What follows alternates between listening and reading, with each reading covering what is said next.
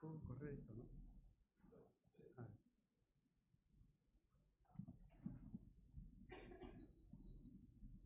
Buenos días, iglesia. La verdad, muchas gracias por la invitación. Es un privilegio poder estar aquí para compartir la palabra. Gracias por la confianza de poder permitirme estar en el púlpito exponiendo las escrituras. También hay muchos hermanos queridos, como decía Marcelo, me reencuentro después de tanto tiempo, así que es una bendición poder estar aquí, ver que ya está formada su familia, ver cómo está creciendo en el Señor, bueno, todo lo que el Señor hizo en su vida. Jeremías y Silvana, que estuvieron trabajando codo a codo conmigo en la fundación de la iglesia en Quilmes, y también es un gozo verle a Jeremías tocar la guitarra, me sorprendió gratamente, gratamente, así que eh, es una bendición. Bueno, está Pedro y Betty, bueno, hay varios hermanos que nos, me llena el alma poder compartir y saber que estamos unidos por Cristo. ¿no? Así que vamos a abrir la palabra de Dios en 1 Timoteo, capítulo 3.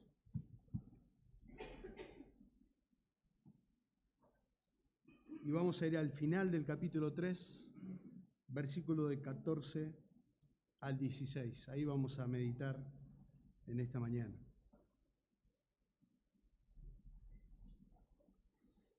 Leemos el texto y después oramos. Dice la palabra del Señor. Voy a leer en la versión de las Américas. Te escribo estas cosas esperando ir a ti pronto.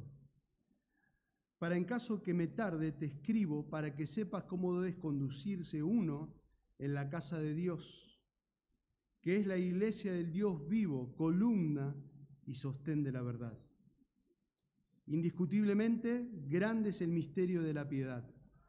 Él fue manifestado en la carne, vindicado en el Espíritu, contemplado por ángeles, proclamando entre las naciones, proclamado entre las naciones, perdón, creído en el mundo, recibido arriba en gloria. Vamos a orar, hermanos. Nuestro buen Señor, gracias te damos porque podemos cantar estas verdades que hemos proclamado solo porque tú en tu gracia nos has rescatado y nos has salvado. Y podemos decir con certeza, como hijos tuyos, que a pesar de todas las circunstancias adversas que tenemos en este mundo, a pesar de que el mundo alrededor cambia constantemente, a pesar de que tenemos problemas que nos sobrepasan muchas veces, Qué precioso es cantar que tú no cambias. Tú siempre permaneces fiel. A pesar de que somos infieles. Gracias Señor porque eres nuestro precioso y glorioso Salvador. Y nos reúnes aquí, Señor, como familia como pueblo tuyo, como hijos comprados por tu sangre, con el propósito, Señor, de abrir tu palabra y escuchar tu voz, Señor. A pesar de las imperfecciones de uno o de las torpezas en el habla, que tú, Señor, te lleves la gloria, la honra, que tú edifiques tu pueblo aquí, Señor, en la iglesia. Sabemos, Señor, que tu palabra es la que es viva, eficaz, ella, Señor, es la que transforma el alma. Ella es la que debe romper nuestros corazones. Tú, Señor, conoces el estado de cada oveja que has traído aquí en esta mañana y te rogamos, Señor, que como buen pastor que eres, tu Señor pastorees nuestra alma. Así que aquí estamos, Señor, rogando que nos ayudes a ser prontos para oír, Señor. Que podamos ser buenos oidores de tu palabra, pero no solamente buenos oidores, sino hacedores de ella. Así que te damos gracias una vez más, Señor, por poder tener este tiempo, esta libertad que tenemos de abrir las escrituras sin sufrir ninguna persecución o sin que encierren la iglesia. Así que eso es un privilegio que tenemos nosotros aquí, Señor, en este país de poder hacerlo. Así que, Padre, como dice el Salmo, abre nuestros ojos para ver las maravillas de tu ley. Dependemos de ti, Señor, necesitamos de ti, acudimos a ti, Señor, porque solo tú conoces el estado de nuestra alma. Habla a nuestros corazones, en tu nombre, amén. Muy bien, hermanos. Quizás este pasaje lo hemos leído o lo han estudiado por mucho tiempo, pero creo que es bueno siempre refrescar, refrescarlo, traerlo a la memoria en la iglesia del Señor. Si observamos en la actualidad, podemos decir con mucha certeza que muchas iglesias se han desviado del propósito de Dios. Muchas iglesias, lamentablemente. En muchos púlpitos no se predica la palabra, se predica un mensaje antropocéntrico, centrado totalmente en el hombre. En lugar de adorar a Dios a la iglesia, se realiza un recital lleno de luces. La música tan fuerte que no te deja ni meditar ni pensar en la letra. Las letras lamentablemente no contienen la palabra de Dios. Y todo es emoción, emoción, emoción. Los ritmos te llevan a mover los pies en lugar de pensar en el Dios que están adorando. Cuando predican el Evangelio en esas iglesias, no se menciona el pecado por medio de ofender a los oyentes. No se habla de un arrepentimiento. No se habla de la ira de Dios. Lamentablemente los que se congregan en ese estilo de iglesias no son aconsejados con la palabra. La psicología predomina totalmente en esos lugares. Muchos de los jóvenes de esa iglesia terminan el culto y se van a bailar, se van a recitales, viven como uno más del mundo. Los matrimonios, los hijos de esos matrimonios no son aconsejados con las escrituras, sino llenan su mente de pensamientos humanistas. Y así podemos seguir y seguir y seguir al describir lamentablemente el estado de la iglesia en la actualidad.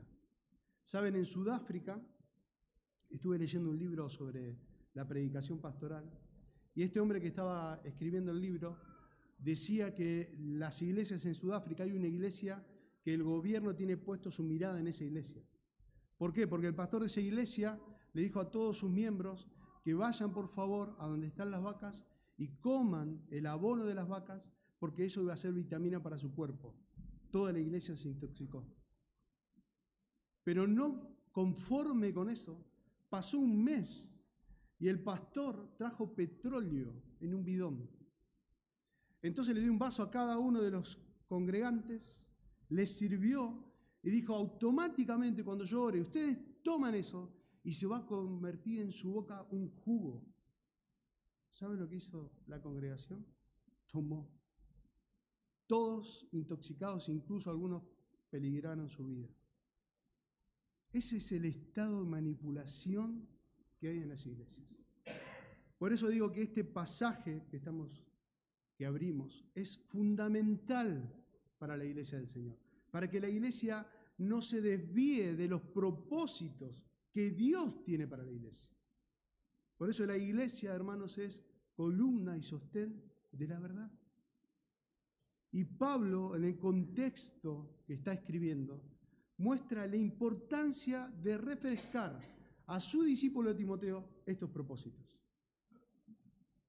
Y lo que estaba sucediendo en la iglesia de Éfeso, hermano, es algo interesante. Se estaban desviando de la verdad.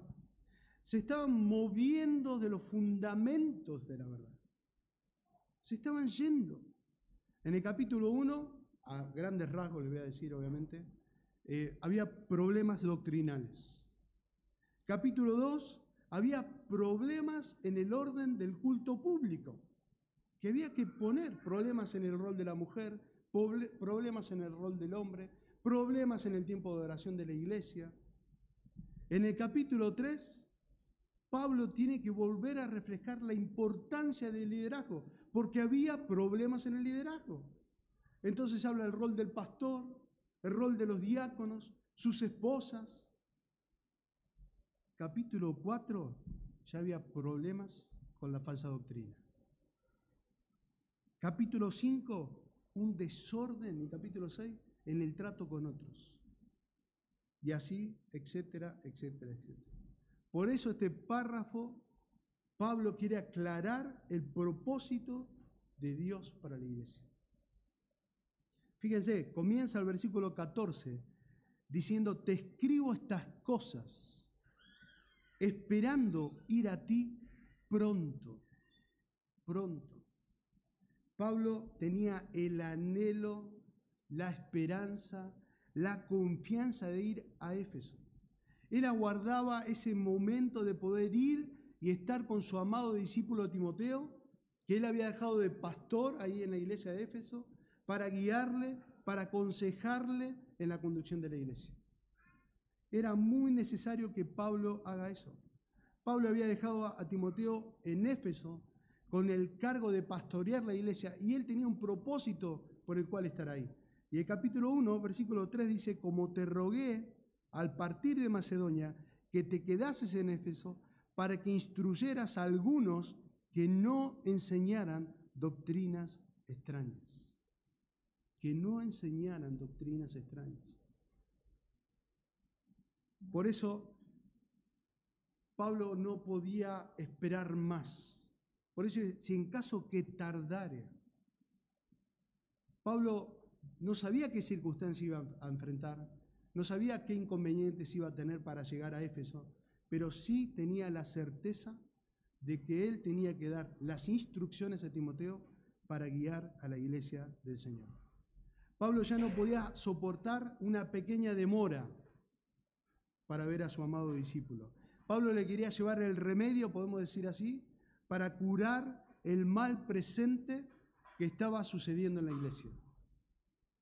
Eso estaba haciendo Pablo. Esos asuntos no podían esperar por la importancia que tenían. Entonces, lo que vamos a ver hoy, en el versículo 15, es la conducta y la misión de la iglesia.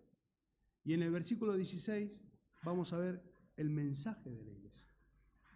Versículo 15, la conducta y la misión de la iglesia. Versículo 16, el mensaje de la iglesia. Versículo 15 dice, pero en caso que me tarde, te escribo para que sepas cómo debe conducirse uno en la casa de Dios, que es la iglesia del Dios vivo, columna y sostén de la verdad. Primero hablamos de la conducta de la iglesia. Cuando hablamos de la conducta de la iglesia podemos ver claramente el propósito de estas instrucciones. El propósito de informar estas instrucciones a la iglesia de Éfeso cómo debían conducirse en la casa de Dios. La idea es cómo debían comportarse, cómo debían caminar, cómo debían vivir con una manera determinada como hijos de Dios. Como hijos de Dios. Segunda Corintios 1:12, Pablo usa esta misma palabra y dice, porque nuestra satisfacción es esta, el testimonio de nuestra conciencia que en la santidad y en la sinceridad que viene de Dios, no en sabiduría carnal, sino en la gracia de Dios, nos hemos conducido en el mundo y especialmente entre vosotros. La misma idea. Habla de una conducta, habla de una manera de, de caminar, habla de una determinación, habla de una manera de vivir. Primera Pedro es un contexto donde se escribe la carta donde había mucho sufrimiento. La iglesia era perseguida, maltratada. Sin embargo, Pedro le dice, conducíos en temor durante el tiempo de vuestra peregrinación. La misma idea, la misma palabra, conducta o conducirse. Saben, hermanos, nos habla de una norma de vida constante. De una norma de vida constante. Por eso Pablo instruye cómo es necesario que nos conduzcamos en la casa de Dios. Y es muy interesante esa frase, casa de Dios. La palabra casa ahí en el original es la palabra oikos.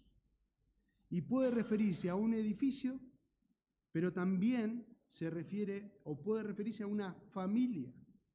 Y aquí Pablo lo utiliza en ese sentido, en la palabra familia, lo utiliza como una familia. Y lo vemos a lo largo de las epístolas pastorales, esta misma palabra. Yo se los leo, pero en 1 Timoteo capítulo 3, versículo 4 al 5, donde habla de las instrucciones hacia el pastor, dice que gobierne bien su casa. Y la idea es justamente esa, familia, teniendo bien a sus hijos, sujetos con dignidad. Y vuelvo a repetir la misma palabra, pues si un hombre no sabe gobernar su propia casa, es la misma idea, ¿cómo puede cuidar la iglesia del Señor?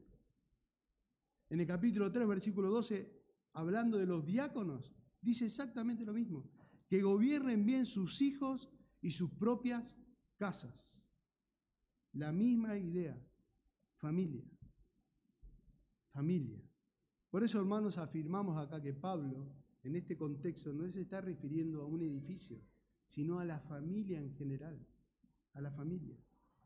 Saben, hermanos, lo que hemos comprendido del Evangelio, lo que acudimos al Señor en arrepentimiento, sabiendo que nosotros no podemos hacer nada para salvarnos, Dios en su gracia nos salva y Dios en su gracia nos introduce en el cuerpo. Ya no somos huérfanos, ya no somos ajenos, somos miembros de la familia de Dios. Miembros de la familia de Dios.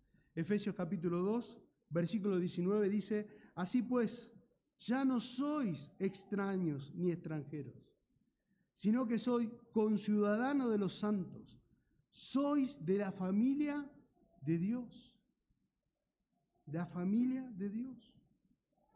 En Gálatas, Pablo dice que si tenemos oportunidad de hacer bien a alguien, dice, hagámoslo especialmente a la familia de la fe.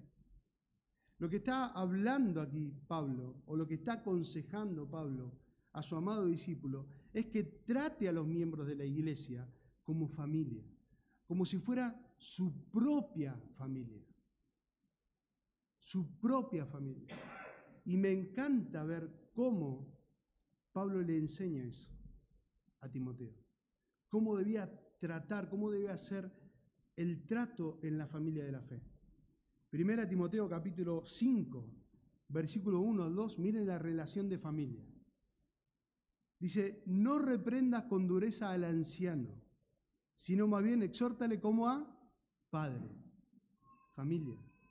A los jóvenes como hermanas, hermanos, perdón. Las ancianas como a madres. A las más jóvenes como hermanas, con toda pureza. Familia en la fe. Familia en la fe. Como la conducta en la familia de la fe. Por eso es tanto el énfasis en la palabra aquí familia. Y me encanta ver esto porque Pablo trataba así a la iglesia del Señor, como su gran familia comprada por la gracia de Cristo.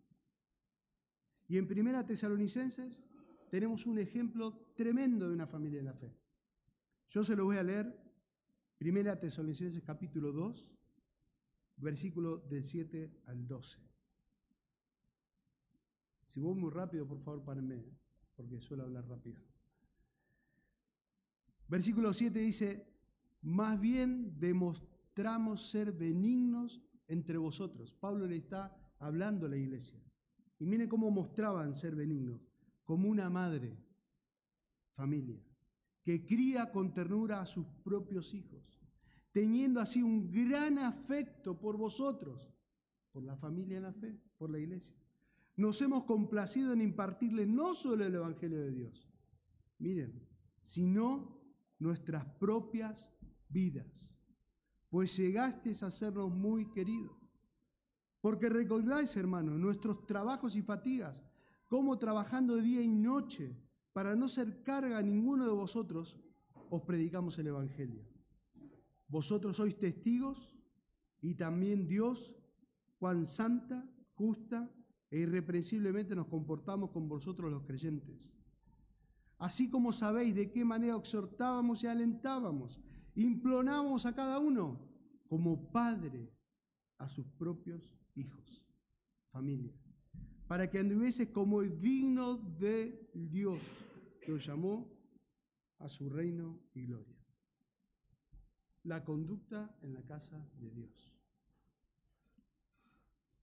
¿Vieron la conducta de un creyente en la casa de Dios? ¿Se interesa por otros? ¿Ama incluso hasta más que a su propia vida? ¿Exhorta como un padre? ¿Ama como una madre? ¿Cuida a los miembros como si fueran sus propios hijos? ¿Trabaja denodadamente para darle la gloria al padre de familia, al Señor? Por eso es tan importante entender que estamos en la familia de la fe y cómo debe ser nuestra conducta dentro de la familia de la fe. Pero no solamente Pablo aclara eso, que es la casa de Dios, sino dice que es la iglesia del Dios vivo. ¿Vieron ahí el pasaje? Versículo 15.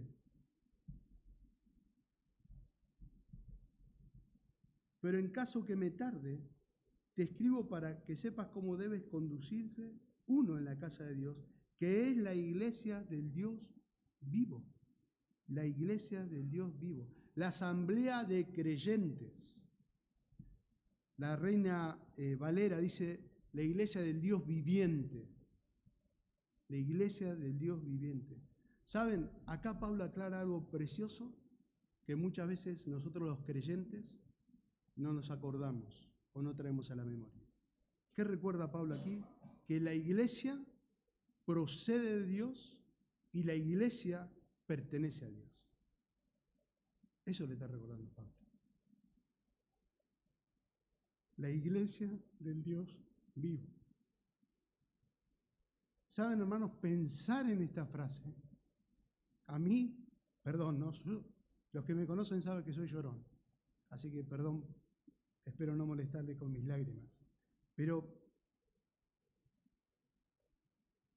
no me entra en mi mente finita el Dios vivo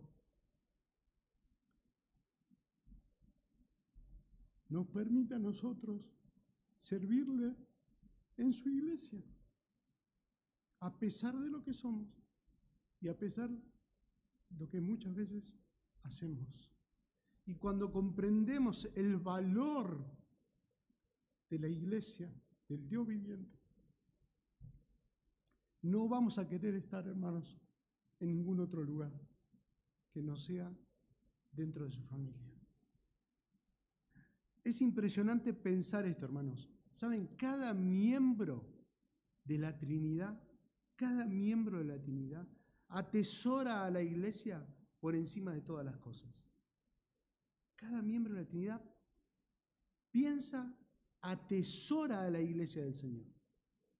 Y es algo impactante. Por ejemplo, Dios el Padre, Dios el Padre ha revelado su amor por la iglesia por medio de la elección soberana de cada familia, cada miembro de la familia, antes de la fundación del mundo. Dios el Padre actuó de esa manera. Y Efesios capítulo 1 dice, según nos escogió en Él antes de la fundación del mundo para que fuésemos santos y sin manchas delante de Él en amor. Dice, nos predestinó. Gracias. Nos predestinó para adopción como hijos, para sí, mediante Jesucristo, conforme a su buena voluntad. El Padre estaba interesado y nos escogió a nosotros antes de la fundación del mundo. Él estaba interesado en la iglesia. El Padre mismo, hermanos, pagó el precio final por la iglesia, enviando a su propio Hijo para salvarnos. El Padre mismo, primera Juan dice, y nosotros hemos visto y damos testimonio de que el Padre envió al Hijo para ser el Salvador del mundo. El Padre planeó, trabajó por la iglesia. No solamente el Padre, sino el Hijo. El Hijo, hermanos, amó a la iglesia y se entregó por nosotros. Eso hizo el Hijo. Por eso decimos cada miembro de la Trinidad.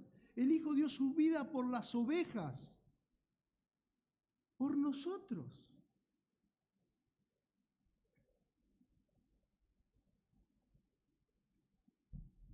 Perdón.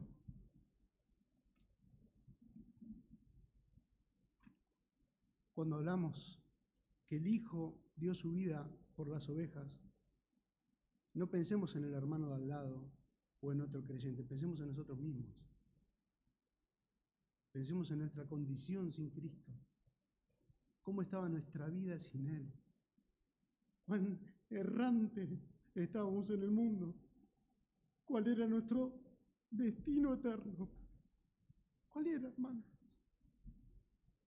Sin embargo, el Hijo amó y se entregó a sí mismo por nosotros. El Hijo amó a la iglesia, el Hijo dio su vida por la iglesia y el Padre, ¿saben qué? Le hizo cabeza de la iglesia. Le hizo cabeza de la iglesia. Efesios capítulo 5 habla de eso. Si quieren, después pueden leerlo.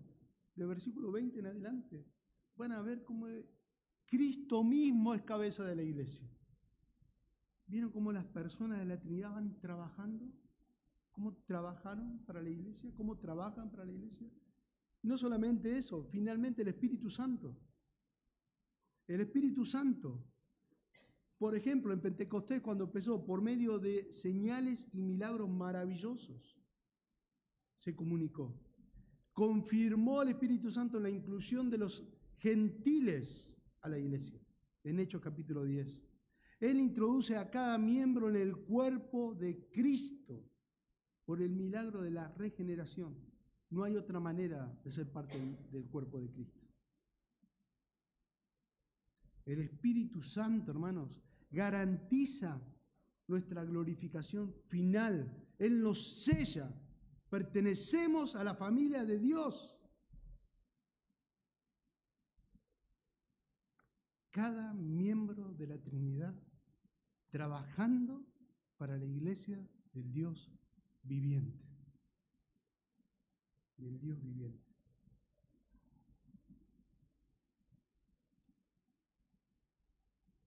Hermanos,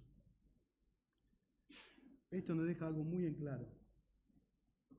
La iglesia no pertenece a los pastores, la iglesia no pertenece al grupo de diáconos, la iglesia no pertenece a una organización, sino que por naturaleza la iglesia pertenece al Dios vivo, al Dios vivo. Miren lo que Pablo les aclara a los ancianos de Éfesos cuando se está despidiendo de ellos, en Hechos capítulo 20, versículo 28. Dice, tened cuidado de vosotros y de toda la grey en medio de la cual el Espíritu Santo os ha hecho obispos para pastorear la iglesia de Dios, la cual Él compró con su propia sangre. Por eso, hermanos, la asamblea del Dios viviente, podemos decir así, Él es el único que tiene la autoridad. Y Él nos enseña a través de la escritura cómo la iglesia debe ser gobernada. Cómo la iglesia debe ser gobernada. Él nos aclara que la iglesia ha sido comprada por la propia sangre de Cristo. Tito 2.14 dice, quien se dio a sí mismo por nosotros, para redimirnos de toda iniquidad y purificar para sí un pueblo un pueblo, hermanos, para posesión suya, celoso de buenas obras. Por eso la iglesia pertenece al Dios viviente. Pero algo más, esta frase, Dios viviente, se utiliza a lo largo del Antiguo Testamento. Por ejemplo, para no extender más, ¿no? David, por ejemplo, ¿se acuerdan cuando se indignó contra Goliat, que lo enfrentó? Él dijo, a Goliat porque provocaba a los escuadrones del Dios viviente. La misma frase, el Dios viviente. El salmista en el Salmo 42, cuando él estaba en una profunda sequía espiritual, podríamos decirlo así. Él dice, mi alma tiene sed de Dios, del Dios vivo. La misma frase, del Dios vivo. Jeremías en el capítulo 10, versículo 10, dice, mas Jehová es el Dios verdadero, Él es el Dios vivo y eterno. Dios viviente. Si vamos a un ejemplo del Antiguo Testamento, bueno, la iglesia de Tesalónica, cuando Pablo queda impactado por el testimonio de la iglesia, en el capítulo 1, versículo 9 dice, porque ellos mismos cuentan de nosotros la manera en que nos recibiste y cómo convertiste de los ídolos a Dios para servir a quién? Al Dios vivo y verdadero. La misma frase. La iglesia del Señor, hermano, no es un templo de ídolos muertos y sin vida. Es la iglesia del Dios viviente. Por eso, hermanos, Él establece la conducta de la iglesia. Él pone el parámetro, Él pone el caminar de cada hijo suyo. Pero también, hermanos, esa frase del Dios vivo también emite un juicio. Es un juicio. Nos habla que Dios es un juez justo. Por eso, hermanos, nosotros no podemos hacer cualquier cosa en la iglesia del Señor. Hebreos 10:31 dice, horrenda cosa es caer en las manos del Dios vivo. El Dios vivo. Por eso debemos examinarnos. Justamente, tanto en el capítulo 4 en adelante, Pablo va a hacer mucho énfasis en el ministerio de la piedad, en la vida de piedad de Timoteo. Porque la vida de piedad o una conciencia llena de piedad eh, evidenciaba un total contraste contra la falsa doctrina que se estaba levantando. Esa vida de piedad iba a hacer callar a los falsos maestros, esa vida de piedad iba a sacar a los lobos de la iglesia, esa vida de piedad se iba a manejar de acuerdo a los parámetros que Dios establece en su iglesia. Por eso Él aclara diciendo, horrible cosa es caer en las manos de Dios vivo. Pónganse a pensar en una casa, en su casa, si viene alguien y entra con sus zapatos sucios, si viene, abre su heladera, come su comida, viene, deja todas las cosas sucias ahí, va y se acuesta en su cama, usted ni lo conoce, y hace lo que quiere dentro de su casa, ¿usted lo permitiría? Bueno, en la iglesia del Dios vivo, Dios tampoco lo permite. Hacer cualquier cosa en su casa.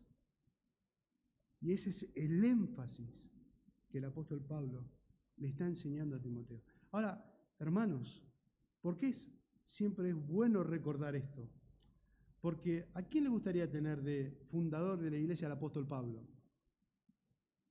Estamos hablando del apóstol Pablo, fundó un montón de iglesias, sabe un montón de cosas del Señor, tiene una vida de piedad, un misionero entregado totalmente.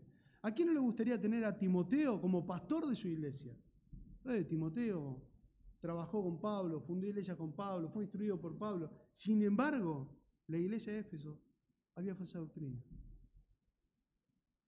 Por eso es importante, hermanos, que, que traigamos a la memoria estos pasajes, porque nos pone una perspectiva correcta en qué estamos haciendo en la casa del Dios viviente. Y ahora vamos a ir a la misión de la iglesia. Me dijeron que tenía dos horas para predicar, les aviso. Nada, nada. Volvemos al versículo 15. La misión de la iglesia dice, pero en caso que me tarde, te escribo para que sepas cómo debe conducirse uno en la casa de Dios que es la iglesia del Dios vivo, columna y sostén de la verdad. Columna y sostén de la verdad. ¿Saben? Pablo toma una figura arquitectónica que debió significar mucho para la iglesia de Éfeso. Mucho. Mucho en, el contexto que Pablo estaba escribiendo en las iglesias. ¿Por qué? La palabra columna tenía un significado muy especial. ¿Recuerdan en Hechos 19, 28? Cuando estaba toda la multitud reunida y gritaban y decían, grande es la, Diana, la diosa de los Efesios. Ahí en Hechos 19 dice eso. El templo de Diana o de Artemisa. Bueno, en ese tiempo, en el mundo antiguo, era una de las siete maravillas del mundo, el templo. El templo. Una de las excelencias de ese templo eran sus columnas. Eran sus columnas. Tenía, ¿saben cuántas columnas el templo? 127 columnas. Cada una de las cuales de esas columnas había sido regalo de un rey. Todas eran de mármol. Todas las columnas eran de mármol. Y algunas incluso, hermanos, estaban adornadas con joyas y estaban recubiertas de oro. Tremendo. Por eso los de Éfeso sabían muy bien lo que era una hermosa columna. Entonces Pablo, a, manera, eh, bueno, perdón, en esa columna se colocaba, ¿saben qué? Una estatua de un personaje famoso. Entonces al apoyar la estatua ahí, esa, esa estatua sobresalía, sobresalía y llamaba la atención, sobresalía sobre las cosas ordinarias del lugar. Sobresalía. Y se veía a kilómetros. Claramente se veía de lejos.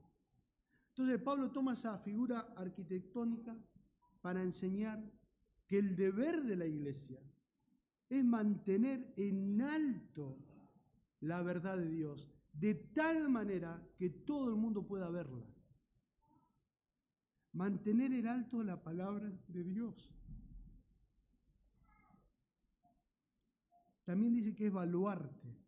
La palabra baluarte implica fortificación, implica como una muralla, podemos decir así. Hermanos, la iglesia local también es una columna y una fortificación de la verdad. Y no debemos desviarnos de eso. No debemos desviarnos de eso. Por eso, cuando habla acá de columna, se refiere a la exposición de la verdad de la palabra de Dios. Una iglesia que está centrada en las escrituras es esa luz que brilla en un mundo lleno de oscuridad, es ese faro que nos indica el camino donde cada hijo de Dios debe conducirse. Por eso es muy importante, hermanos, que cada hijo de Dios, cada miembro de la familia de Dios, debe sostener en alto la palabra de Dios. Muchas veces pasa en las iglesias que lamentablemente lo que debe sostener en alto está en el piso o está en término medio para que nadie lo vea, juntando polvo y no mostrando su belleza. Por eso Pablo le, dice en Filipenses capítulo 2, versículo 16, aférnense a la palabra de vida. Entonces, dice, el día que Cristo vuelva, me sentiré orgulloso de no haber corrido la carrera en vano y de que mi trabajo no fue algo inútil. Hermanos, la iglesia debe poner en alto las escrituras como baluarte de la verdad. La iglesia protege la verdad.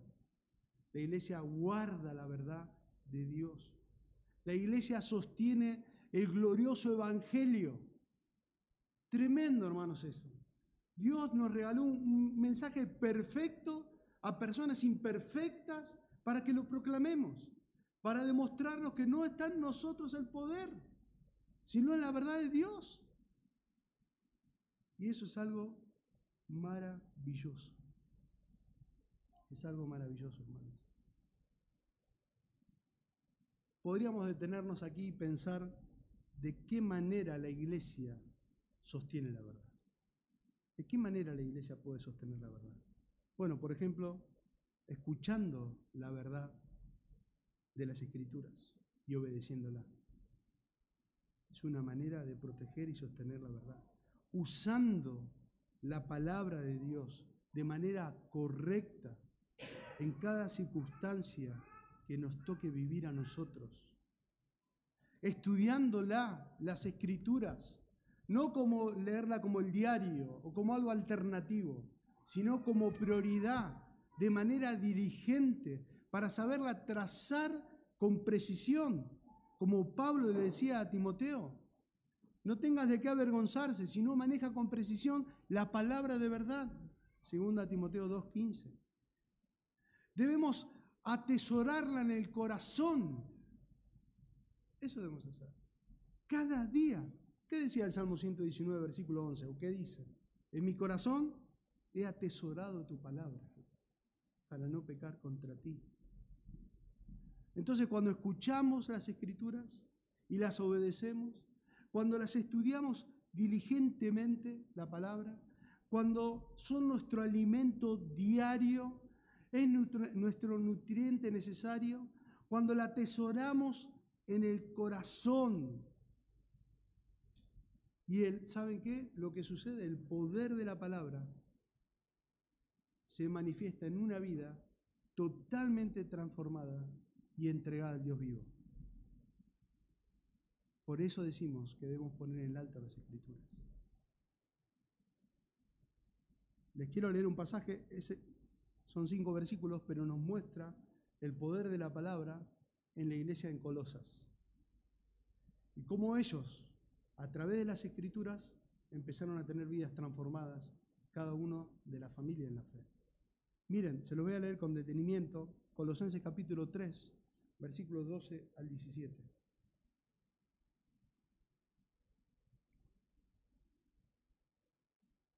Pablo le dice entonces, como escogidos de Dios, santos y amados, revestidos de tierna compasión, de bondad, humildad, mansedumbre y paciencia, soportados unos a otros, perdonados unos a otros. Si alguno tiene queja contra otro, como Cristo perdonó, así también hacerlo vosotros. Y sobre todas estas cosas, vestidos de amor que es el vínculo de la unidad. Y que la paz de Cristo reine en vuestros corazones, a la cual en verdad fuisteis llamados a un solo cuerpo. Y sed agradecidos. Versículo 16. Que la palabra de Cristo habite en abundancia en vosotros. Que rebalse con toda sabiduría, enseñándonos y amonestándonos unos a otros. Con salmos, himnos y cánticos espirituales, cantando a Dios con acción de gracia en vuestros corazones. Todo lo que hacéis, todo lo que hacéis, sea de palabra o de hecho, hacerlo todo en el nombre del Señor Jesús, dando gracias por medio de Él a Dios el Padre. Eso es el efecto de atesorar, de poner en alto la palabra de Dios un pueblo totalmente transformado. No es un pueblo sin problemas, ¿eh? porque ahí está hablando de que si hay queja, perdónense, ¿eh? es un pueblo que, que peca, que cae, pero que la palabra de Dios habita tanto en él que buscan automáticamente solucionar los problemas como dice la verdad. Y ensalzan la verdad de la palabra de Dios.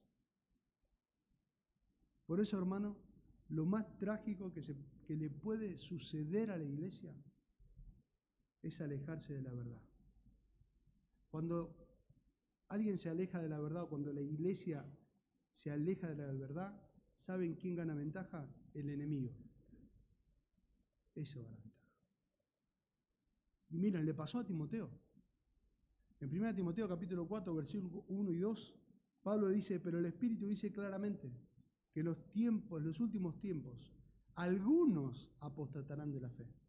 Si ustedes leen el capítulo 1 de Timoteo, van a ver que hay dos personas que apostatan. Y Pablo les pone el nombre, Himeneo y Fileto. Y saben que esas personas eran ancianos de la iglesia, ocupados en un cargo en la iglesia. Entonces dice, algunos apostatarán de la fe, prestando atención a espíritus engañadores no solamente eso, o sea, le prestan su oído, invierten su tiempo, sino a doctrina de demonios. Y no solo eso, mediante la hipocresía de mentirosos que tienen cauterizada la conciencia. Por eso, hermanos, muchas veces el liderazgo de la iglesia debe adoptar una posición militante, o sea, se debe poner enfrente. ¿Enfrente de qué? Para contrarrestar el pecado, para que la iglesia camine en santidad y la apostasía. Y es una verdad, no nos hace muy populares, pero a Dios le agrada. Y eso es lo importante. Por eso, hermanos, esa es la misión de la iglesia. Y nos podemos preguntar, no es solamente algo para el pastor de la iglesia, no es solamente algo para los ancianos de la iglesia o para los diáconos de la iglesia, es para la familia en la fe. Ese es el parámetro de la iglesia del Dios viviente, que es columna y sostén de la verdad. Dios nos demanda una conducta, Dios nos, Dios nos dio una misión. La conducta es de qué manera nos comportamos en la casa de Dios, cómo nuestra vida, cómo nuestro caminar diario, cómo reflejamos el Evangelio. Aquí en la iglesia, cómo reflejamos el Evangelio, en nuestra casa, como esposo, como esposa, a nuestros hijos, cómo reflejamos el Evangelio en nuestro trabajo, en el medio de las pruebas, en el medio del dolor, cómo reflejamos el Evangelio. Y cómo sostenemos en alto la verdad. ¿Cómo, ¿Cuánto tiempo me dedico a estudiar la palabra? Examinemos, hermanos, de nuestro día. hay muchas cosas que hacer, ¿eh? pero el jefe me dice a las 4 de la mañana tengo que estar y a las 4 de la mañana estoy. No, tengo muchas cosas que hacer. Y la facultad, y bueno, tengo que estudiar hasta las 5 de la mañana, estudio hasta las 5 de la mañana. Tengo que hacer mucho arreglo en mi casa, bueno, me tengo que quedar hasta las 12 de la noche, me quedo hasta las 12 de la noche. No quiere decir que eso esté mal, ¿eh? no estoy diciendo eso pero no tenemos el mismo énfasis cuando pensamos en las escrituras. Por eso es para examinar nuestro corazón. Y por último, el mensaje de la iglesia. Y el mensaje lo dice ahí el versículo 16. Dice, indiscutible y grande es el misterio de la piedad. Él fue manifestado en carne vindicado en el Espíritu, contemplado por ángeles, proclamado entre las naciones, creído en el mundo, recibido arriba en gloria. Hermanos, el mensaje sublime de la iglesia es el Evangelio de la gracia. La iglesia debe proclamar el Evangelio, no debe diluir el Evangelio no lo debe minimizar el Evangelio. Porque el día que empecemos a hacer eso, hermanos, la iglesia se desvía de la verdad. El Evangelio es el poder de Dios para salvar. Es el poder de Dios para salvar. Saben, Pablo utiliza este, este último versículo, es un extracto de una porción de un himno antiguo. Y hay un, un montón de debate frente a este versículo, si son seis estrofas, si, bueno, eh, todas las estrofas son un hilo conductor de un mensaje central. Bueno, un montón, un montón de debates por eruditos, que no vamos a entrar en eso, pero sí sabemos con certeza que es un himno, un himno antiguo, que lo podemos dividir en seis estrofas, porque tiene una gran verdad. Una gran verdad que la iglesia debe confesar. Esta verdad es acerca de la piedad, algo que estaba oculto. Cuando dice misterio ahí, significa que estaba oculto, pero ahora ha sido revelado. Eso significa la palabra ministerio, misterio, perdón. Ahora ha sido revelado. Este misterio es grande, importante. Este misterio es majestuoso, es sublime. En Efesios 5:32, Pablo dice, este misterio, pero ahora hablo con referencia a Cristo y la iglesia. Un misterio revelado. Y lo que Pablo da a aclarar acá es las primeras tres estrofas nos muestran lo que Cristo hizo por nosotros. Las primeras tres estrofas dice, Él fue manifestado en carne, vindicado en el Espíritu, contemplado por ángeles. Manifestado en carne. Bueno, esto se refiere a la encarnación de Cristo. Es tremendo el amor de Dios por nosotros. como ya dijimos.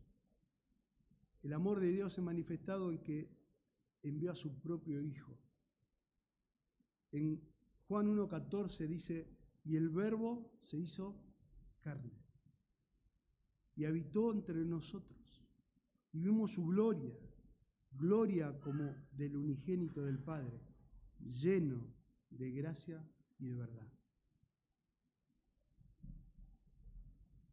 Un comentarista dice, el hecho de que uno, tan glorioso en su preexistencia, estuviera dispuesto, dice, a adoptar la naturaleza humana, dice, esa, o sea, la carga de condición que él tenía, esa humanidad, esa debilitada humanidad, ¿saben qué dice? Manifiesta el amor infinito de Dios por nosotros. Él se humanó, pero sin pecado. ¿Saben qué? Por amor a nosotros.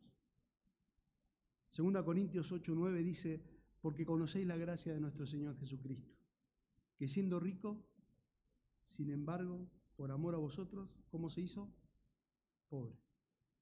Para que vosotros, por medio de su pobreza, llegaseis a ser ricos.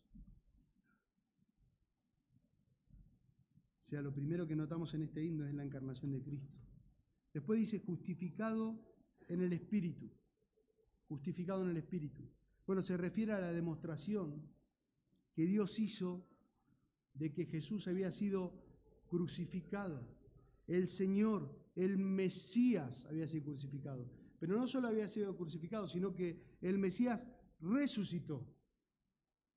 Él resucitó, justificado en el Espíritu. Él resucitó. Bueno, en su discurso, cuando Pedro abre la palabra de Dios en Hechos capítulo 2, un discurso muy largo, yo le voy a leer algunos versículos. Por ejemplo, en el versículo 24 dice, a quien Dios resucitó poniendo fin a la agonía de la muerte, puesto que no era posible que él quedara bajo el dominio de ella. Versículo 32 dice, a este Jesús resucitó Dios, de lo cual todos nosotros somos testigos.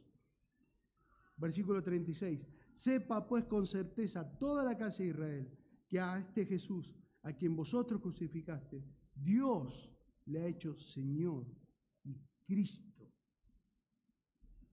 por eso dice justificado en el Espíritu. Él no se quedó en la tumba. La tumba está vacía. Este Jesús dice, Dios le hizo Señor y Rey.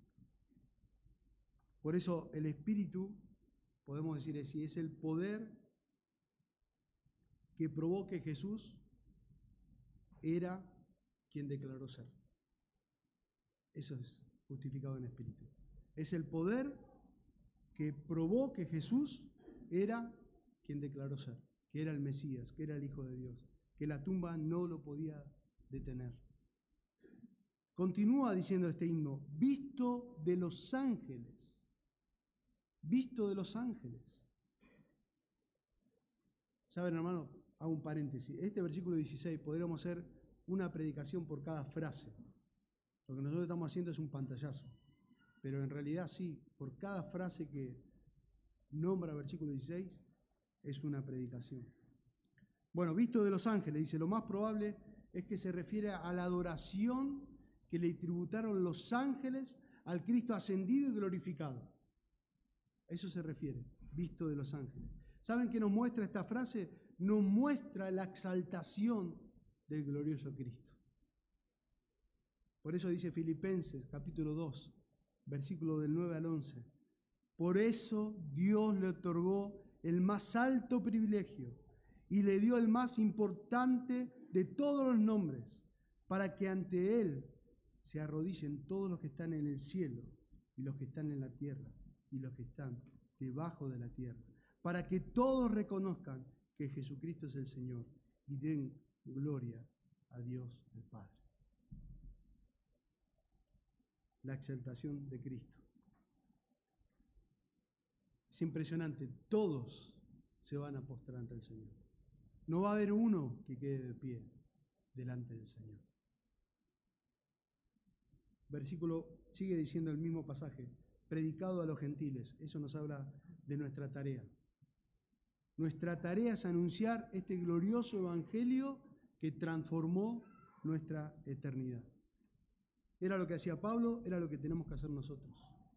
Por eso en Colosenses 1:23 dice, con tal que se mantengan firmes en la fe, bien cimentados y estables, dice, sin abandonar la esperanza que ofrece el Evangelio. Este es el Evangelio que ustedes oyeron y que ha sido proclamado en toda la creación, debajo del cielo, del cual yo, Pablo, he llegado a ser servidor. Muchas veces, hermanos, nos olvidamos de nuestra misión principal, de predicar el Evangelio. Nos llenamos de tareas, nos llenamos de actividades, pero todos puertas para adentro.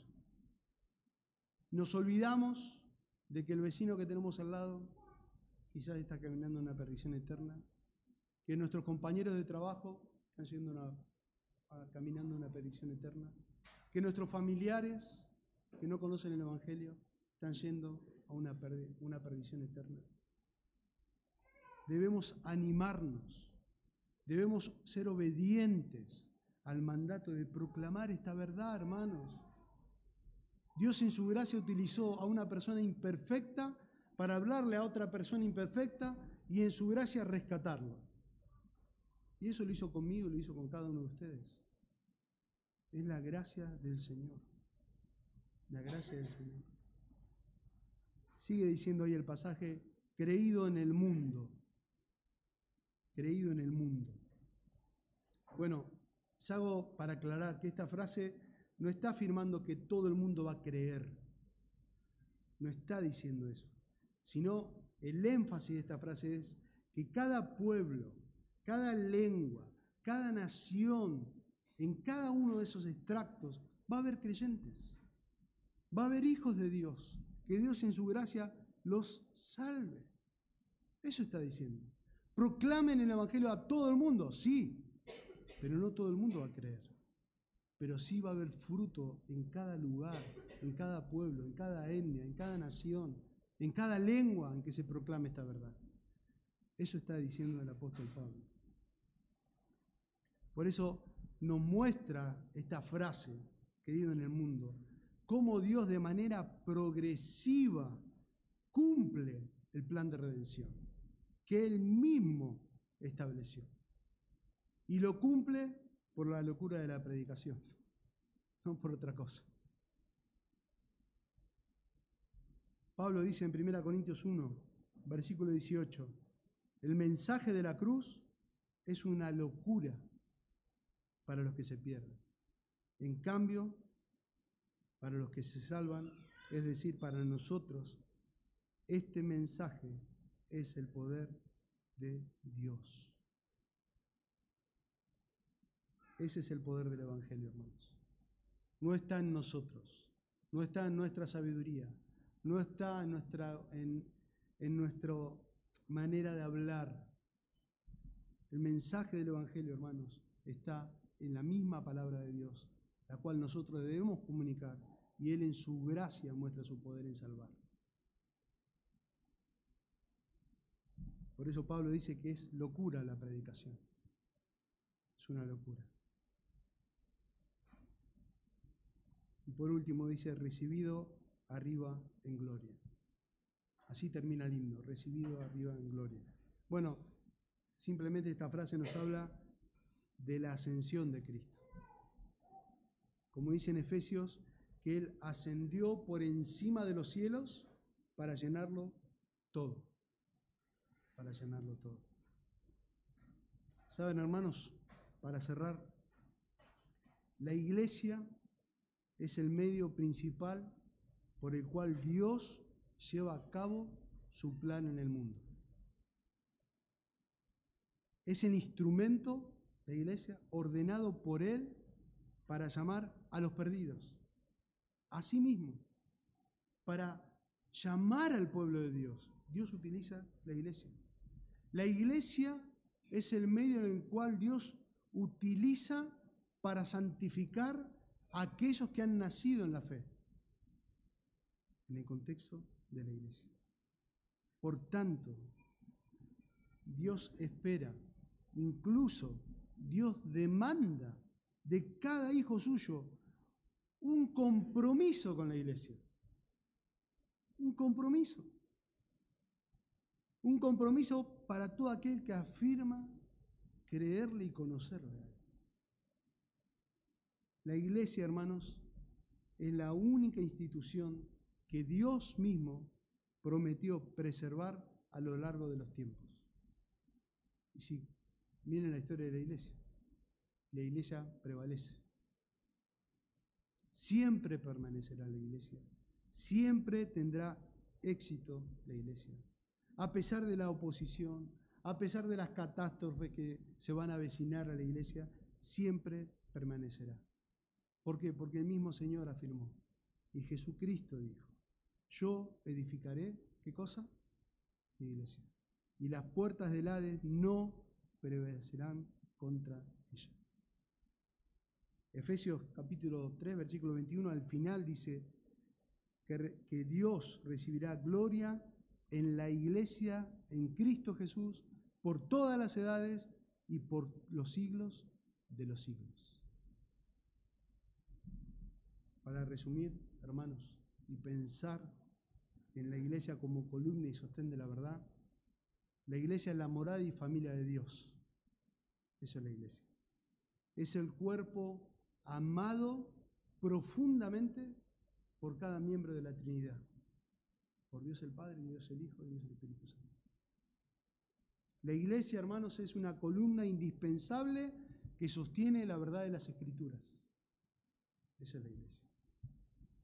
Y es el fundamento estable y eterno de nuestro servicio a Cristo. Eso es la iglesia del Señor.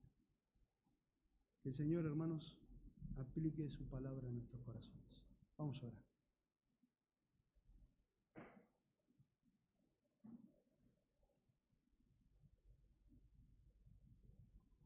Padre amado,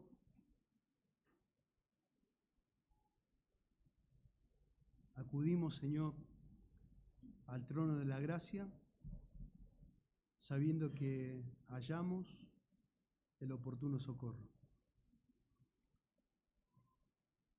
Gracias, Señor, porque en tu bondad, en tu misericordia, podemos, Señor, hallar esa gracia que solo se halla en Cristo. Gracias Señor porque a pesar de nuestras luchas, nuestras cargas, tú nos permites Señor por medio de Cristo ser parte de tu familia. Y qué precioso es tener a un Padre como tú Señor, que conoce lo profundo de nuestra alma y tú, Señor, como buen pastor que eres, llega a lo profundo de nuestra alma y pastorea nuestro corazón. Para poder, Señor, tener un corazón que te dé gloria a ti en cada aspecto de nuestra vida. Guárdanos, Señor, de desviarnos de la verdad. Guárdanos, Señor, de ponernos nosotros con nuestras ideas con nuestros planes delante de tus planes. Protege nuestro corazón, Señor. Oramos, Señor, para primero agradecerte por esta iglesia que tú estás estableciendo y has establecido aquí, Señor. Que continúen, Señor, predicando la verdad de tu palabra como sé que lo hacen.